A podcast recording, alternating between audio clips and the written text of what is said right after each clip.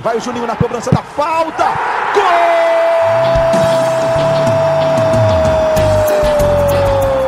Está entrando no ar o podcast. Sabe de quem? Do Vasco! Do Vascão da Gama, do Gigante da Colina. É o GE Vasco.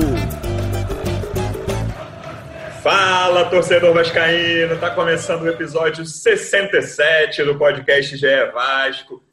Episódio voltando às vitórias no Campeonato Brasileiro, 1 a 0 sobre o Atlético Paranaense. Eu sou o Luciano Melo. Vamos falar bastante desse jogo e do que vem por aí. Com um dos setoristas de Vasco do GE, estava lá em São Januário ontem. Como é que você está, Marcelo Baltar? Fala, Luciano. Fala, galera aí do GE Vasco. Tô, tô bem, né? Mais uma vitória para o Vasco. Vasco voltou a vencer, mas está lá em cima, está no topo da tabela, alto astral. Aí. É, depois daquele começo avassalador no brasileiro, eram três jogos sem vitória, mas voltou a vencer. Eu só, antes já explicando aqui para a galera, que foi um jogo que não passou por causa de contrato, né? O Atlético Paranaense só fechou com a Globo na TV aberta. O Baltar estava em São Januário, eu estava na redação, a gente recebe o, o nosso o câmera da Globo que fica lá, envia as imagens em tempo real e depois as imagens só para redação, né? Depois as imagens são exibidas nos melhores momentos, nos jornais, no site, enfim, como vocês veem em todos os lugares, deixando esse esclarecimento de início. Baltar, minha impressão do jogo. Primeiro tempo bom, com o Vasco controlando, chegou a tomar uma pressão ali no início, no meio, no meio do, do primeiro tempo, ali entre os 20 e os 30, mas não gostei muito do segundo tempo. Mas aí vem uma questão, cara, é muito condicionado pelo gol cedo, o Vasco faz 1 a 0 cedo ali numa bela jogada que a gente vai falar bastante dela dos principais jogadores hoje ofensivos do time e também pelo desgaste, né? O Ramon falou bastante sobre isso na coletiva depois. É um time com muito desfalque e que o Ramon está aprendendo a dosar, né? Tipo, o Benítez saindo no intervalo, por exemplo, acho que foi um grande indício disso. É, você, você leu bem o jogo, acho que foi por aí mesmo. O Vasco começou bem, mas é, acho que até pelo gol deu uma segurada, né? É, eu achei muito envolvente o time ali no início. Ele, ele começou com o Thales mais enfiado mesmo, jogando com o cano ali na frente. O Benítez bem aberto na direita, o Catatal na esquerda, Bastos e André ali pelo meio. O time estava bem, mas aí depois que fez o gol, deu, deu uma segurada, trocou ali, trocou alguns passes. Eu achei o gol, a gente já pode entrar no gol aí, uhum. bem, bem, a cara desse, desse Vasco, assim, porque foi uma bola roubada lá atrás, você vê o Benítez e o Thales quase é. lá na área. Thales dividindo com o Richard, que era do Vasco do ano passado. Isso, isso. Esse era um contra-ataque, contra-ataque bem rápido. E ali, com Benítez e Cano, que o Vasco vem rodando muito o elenco, nem sempre por opção do Ramon, né? a maioria das vezes por necessidade, Exato. no caso de Covid, algumas lesões, suspensão. Mas o Benítez e o Cano acho que são os caras que estão aí dando, dando esse padrão né, para o Vasco, mas estão cansando. Né? Ontem foi uma surpresa quando o Benítez saiu, ninguém entendeu, saiu no intervalo, Sim. o cara estava arrebentando.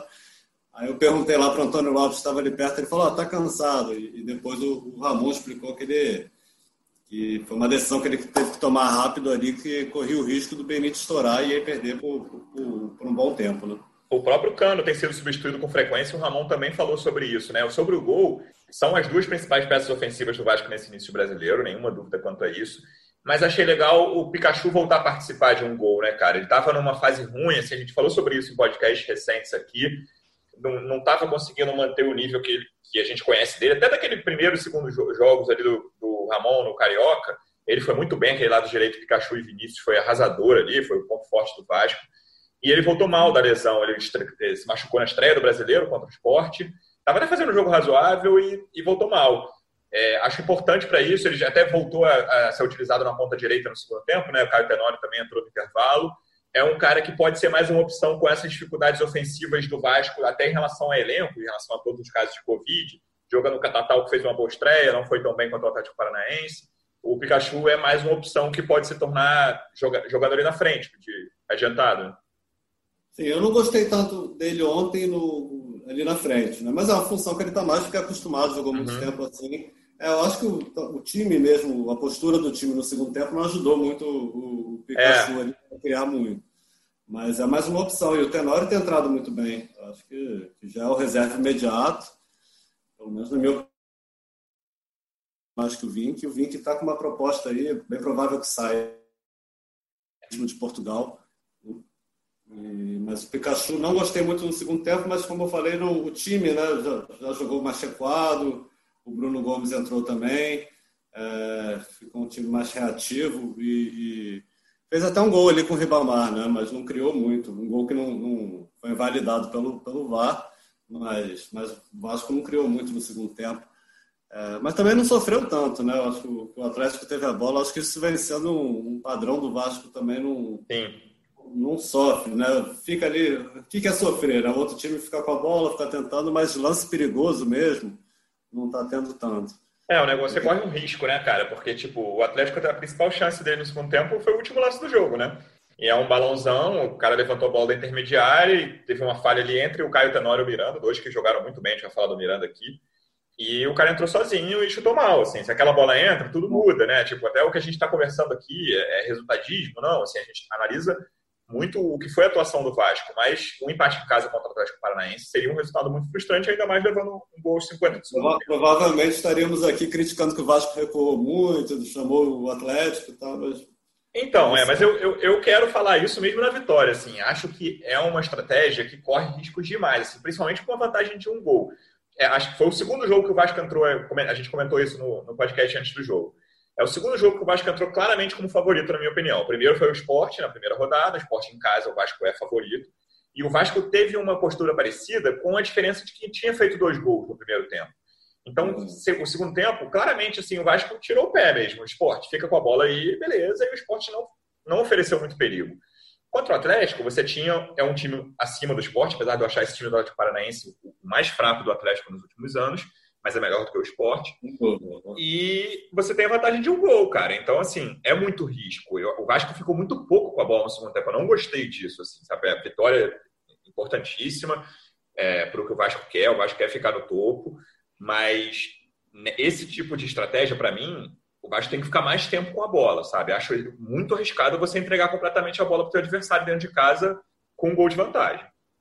Acho que isso também vai um pouco do, da questão do elenco. A gente tem elogiado que o Vasco, mesmo com tantas trocas, é, mantém o padrão, é um uhum. que sofre um pouco ali, fica nesse jogo meio banho-maria, mas quando o Benítez sai, realmente cai muito o setor de criação. Ontem ele estava Ontem foi a primeira vez que eu acompanhei o jogo ali da Social muito pertinho e sem uhum. torcida. Você vê muito a reação do, dos caras. Né? Antes a gente estava nas cabines de, de, televisão.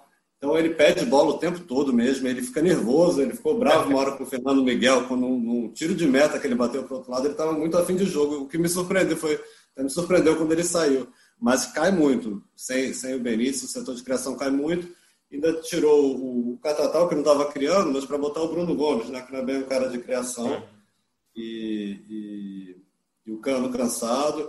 Então o Vasco ainda depende muito desses caras. Não sei se foi orientação do Ramon, ó, vamos segurar, fechar a casinha mesmo o tempo todo, e, ou se foi pela falta de, de, peça no elenco ali, que não conseguiu manter o padrão. Depois ele ainda tentou ali com o Bruno César, mas não, não, não conseguiu repetir o bom início. Né? Foi é. o contrário do que vem acontecendo. O Vasco tem reparado, tem começado os jogos, às vezes tomando uma pressão absurda. Sim, sim, sim. E ontem foi um pouco ao contrário, né? Começou bem, depois segurou. Cara, eu acho que o elenco inteiro do Vasco me parece ter três caras com algum poder de criação ofensivo. Primeiro é o Benítez, principal deles, e depois vem Thales e Vinícius.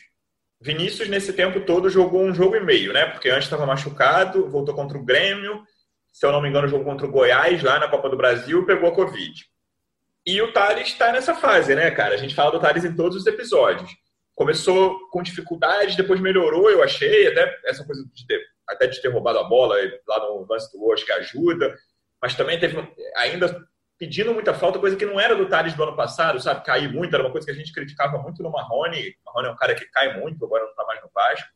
E o Thales não era assim, lembro do início lá no ano passado, a gente comentou isso, cara. O Thales tem essa qualidade, não, não cai, não fica buscando falta. E acho que isso mudou nesses últimos jogos. Assim. O Tales tá, fica pedindo muita falta, cavando. E o Rafael Claus, cara, tem. O jogador tem que entender o, o árbitro, né? Assim, o, tava claro que ele não marcava faltinha. E aí o Thales, umas três ou quatro vezes, caiu num, num, em lance com contato. Talvez tenha até sido falta, mas não estava sendo marcado esse tipo de lance. E o que você achou da atuação do Thales, assim, cara? Porque ele é o cara que, sem o Benítez, acho que é o principal encarregado de criar alguma coisa no setor ofensivo do Vasco. Eu acho que ele vem evoluindo. Assim, não é o Thales do ano passado, mas ele já está melhor do que o Thales do início do ano. Sim. Carioca, e, e, de quando, logo após a, a, a, volta do futebol também, ele voltou muito mal. Acho que ele já foi melhor contra, contra o Goiás, contra o Fluminense e ontem. Só que eu achei que ele foi bem melhor no primeiro tempo. Assim, buscou mais o jogo. Aí a gente volta àquela questão. O Thales cansou no segundo tempo, não foi bem, ou foi porque estava jogando com o Benítez? Ele com o Benítez faz uma boa dobradinha ali de vez em quando, é, pela esquerda. Ele começou mais enfiado, né, mais próximo do campo, depois ficou bem aberto na esquerda. Eu acho que ele vem evoluindo, mas como você falou, ele busca muita falta. É, ainda não é o cara do ano passado, não está não tá conseguindo muitos gols, né, só conseguiu um contra o Fluminense. E, e teve uma queda de produção no segundo tempo não sei se pelo, pelo Vasco, todo teve uma casa de produção, mas ele, ele fez um bom primeiro tempo e depois cansou. No final do primeiro tempo, ele também ficou levando a mão no joelho, Foi. uma pancada. Não sei se, se isso influenciou na atuação dele no, no, segundo tempo. Foram dois momentos do jogo que a torcida, né, quem estava vendo o jogo, conseguiu ver de alguma forma. Foi o Cano saindo de maca e o Thales ali, né, cara? Porque o elenco do Vasco é tão curto que esses destaques, assim, cara, você perde qualquer lesãozinha, principalmente nesse, nesse calendário atual, uma lesão leve de, sei lá, três semanas, são seis jogos que você perde o cara. Exatamente. Vai ficar fora muito tempo, né? E a gente tem até que ver, a gente ainda não apurou, mas é provável que o Vinícius tenha, tenha a chance de voltar aí já na quinta-feira, que, que, é uma opção a mais. Né? Não sei como que ele volta, se estava treinando em casa, se vai, estar, tá, vai ter que recuperar um pouco. Mas ele também é um, é um, garoto que mostrou, depois que ele ficou um tempo parado por causa de uma lesão na panturrilha no início uhum. do brasileiro, voltou já ele entrou no jogo contra o Grêmio, depois no outro já foi titular. É, acho que problema de condição física não vai ser, não vai ser problema, né? É, Mas, provavelmente a melhor chance do Vasco contra o Grêmio foi dele, assim, uma Sim. defesaça do Paulo Vitor, assim, um chute cruzado, né? Entrou muito bem. E ele, ele, acho que é titular nesse time, ainda mais esse esquema que o, que o Ramon está montando aí. O Catatal fez um bom jogo contra o Santos. Ontem não foi tão bem, foi substituído no intervalo. Eu acho que o Vinícius, nesse momento, é o, é o dono da posição ali pela direita. Concordo, acho o Vinícius superior.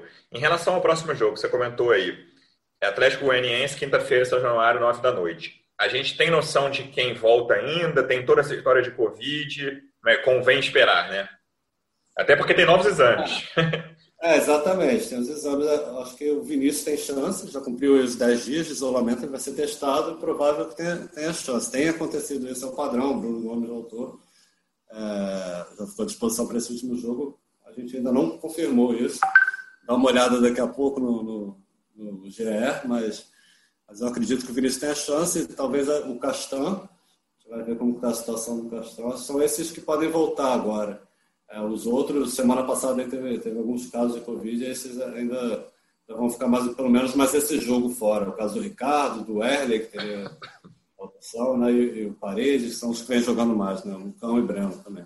Você falou do Castan, é, vamos para a posição que teve, acho que na minha opinião, e foi até as notas que a gente publicou no GE ontem também, o melhor jogador em campo, Segunda atuação seguida muito boa do Miranda, foi até título do nosso último podcast, Miranda, Miranda e Henrique bem, rival manual em relação ao jogo contra o Santos.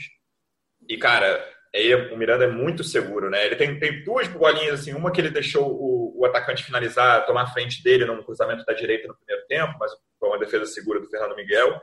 E esse último lance, que foi uma coisa que eu acho que até foi mais Caio Tenório do que ele, porque ele estava de costas.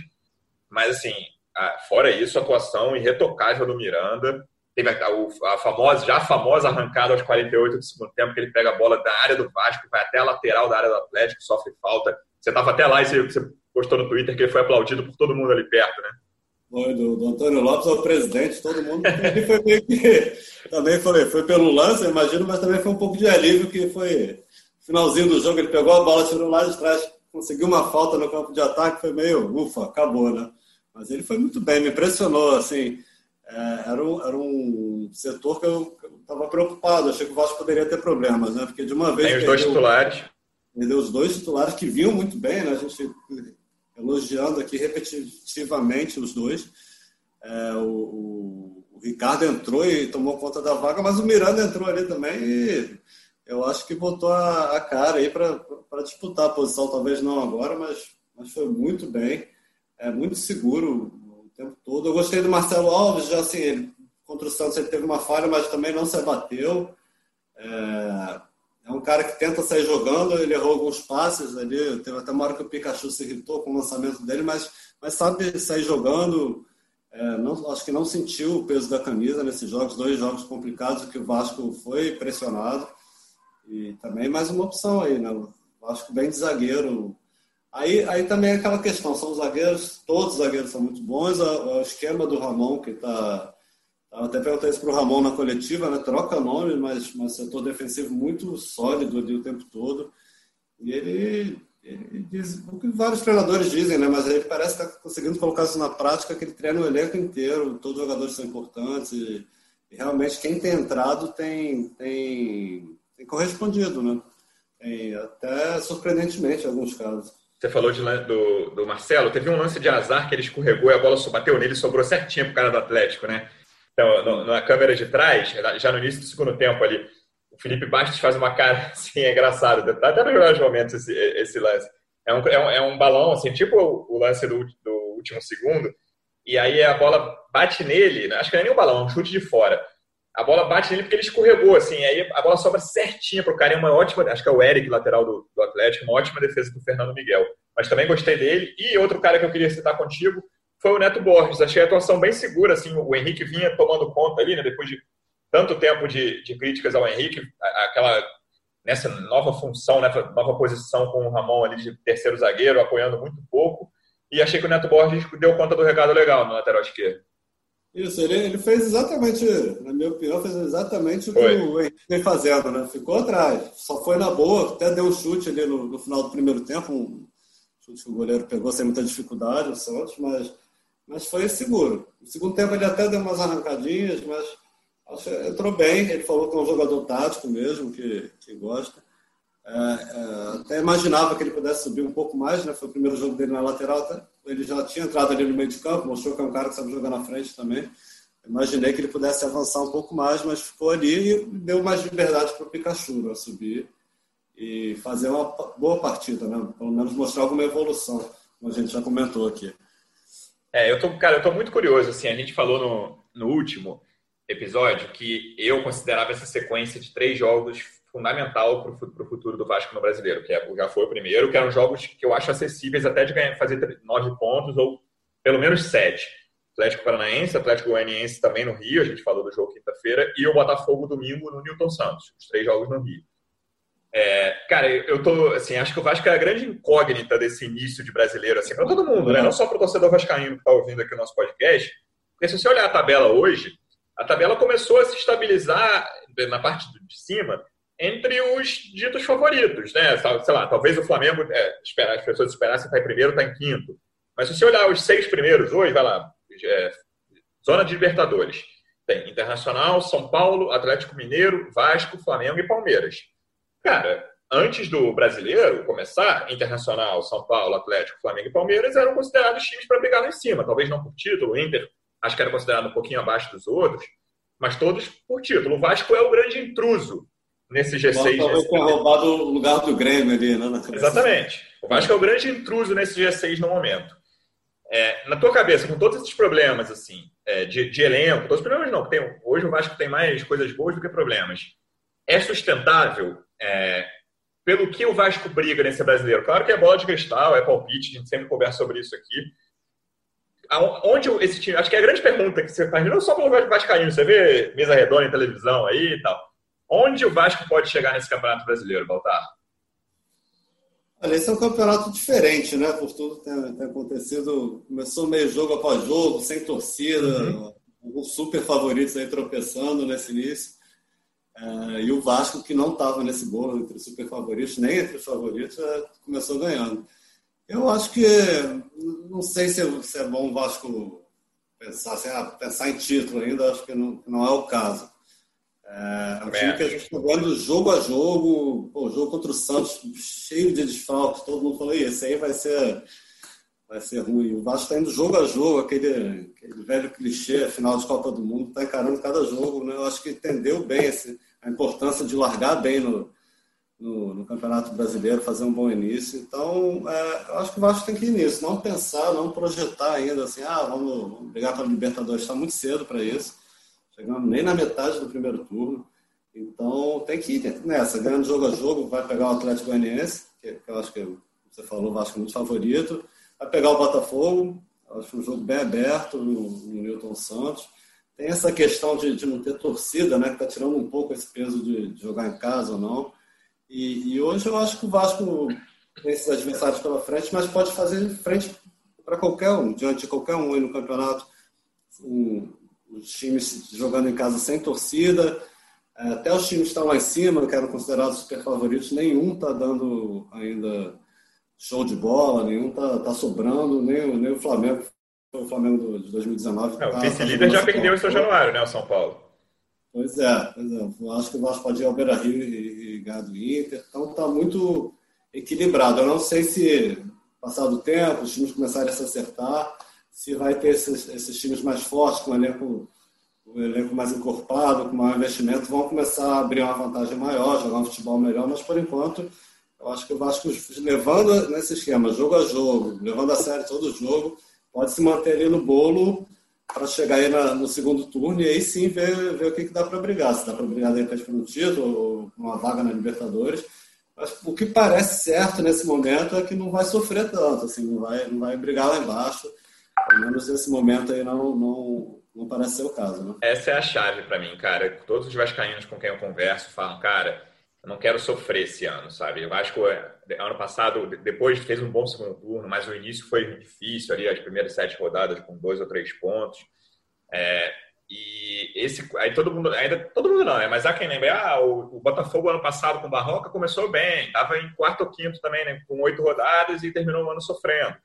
Assim, não dá para cravar ainda que o Vasco não vai sofrer, mas tudo indica que esse time, do jeito que está jogando, e cara, se você olhar a, a, a escalação, por que, que você não consegue ser tão confiante e otimista, assim, sei, e aí acho que o Vascaíno mais fanático e mais otimista vai concordar comigo, porque, cara, pega a escalação do Vasco ontem, tinha dois jogadores vindos do Madureira que até, né, até março ninguém tinha ouvido falar, Marcelo Alves Catatal, tinha Neto Borges, que até dois meses atrás ninguém tinha ouvido falar, tem, tinha o Felipe Bastos, que era um cara que todo mundo tinha ouvido falar e é muito contestado pela torcida do Vasco, tinha o próprio, sei lá, Caio Tenório jogando bastante, o Miranda, que era um cara que até no, quando o Abel estava de técnico, estava atrás do Ulisses na fila, né? O Miranda subiu como o melhor zagueiro dessa geração, mas o Ulisses, em certo momento, passou à frente dele na fila.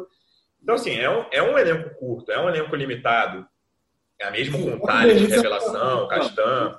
Né? Assim, o próprio Denis só começou a jogar bola agora no brasileiro, não teve tempo antes. Exatamente, é um jogador que chegou embaixo do Independiente. Ele mesmo falou, cara, eu precisava sair do Independiente, eu estava fazendo mal ao Independiente, o Independiente estava fazendo mal a mim. É, com todas essas questões, é um elenco abaixo desses outros que eu citei aí, que estão no G6 no momento, por exemplo. Mas é, eu acho que a, a demonstração da Vila foi fundamental, que é um time que, não, que eu não citei, mas está em sétimo, logo atrás do G6.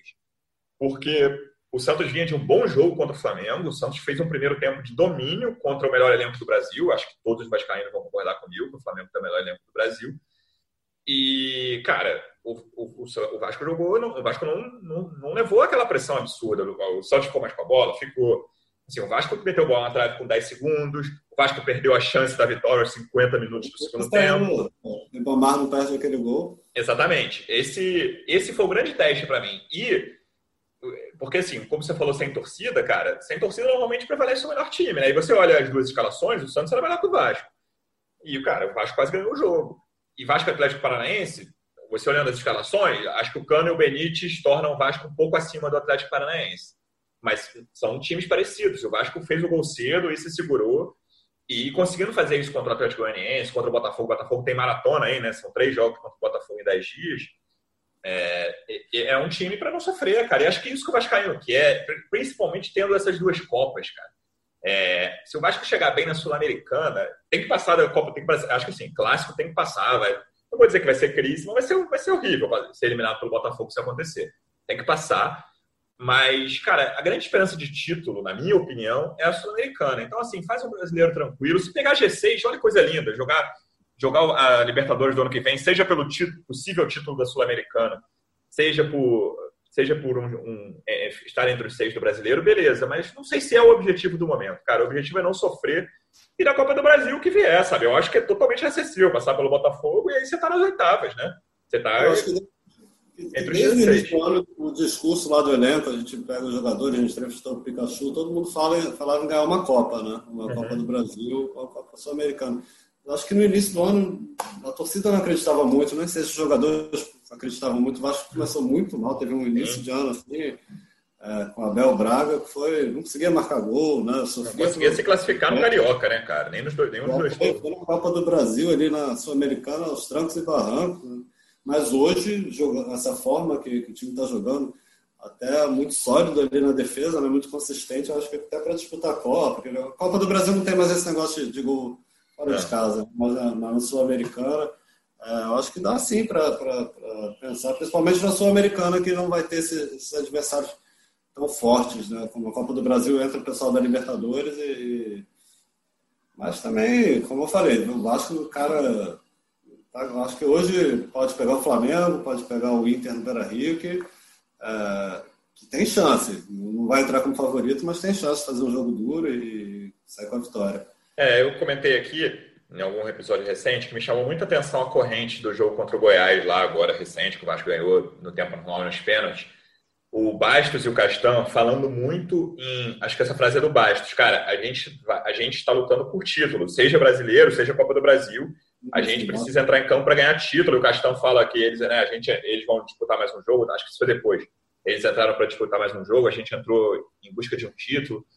É, e, cara, é o que você falou, assim, muitas vezes, assim, o, o Vascaíno sabe disso, não só no Vasco, mas o Vasco da última década, vai lá, várias vezes você ouvia esse discurso da boca para fora, cara. Porque, assim, um jogador que está em clube grande, ele tem quase a obrigação de falar nisso, né?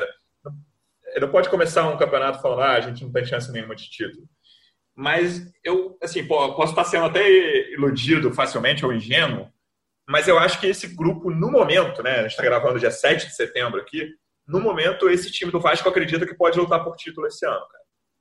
Hum, sim, acho que, que, que sim. E tem um, um, fator, uma coisa que eu achei interessante, uma pergunta do Edson Viana ontem para o Ramon.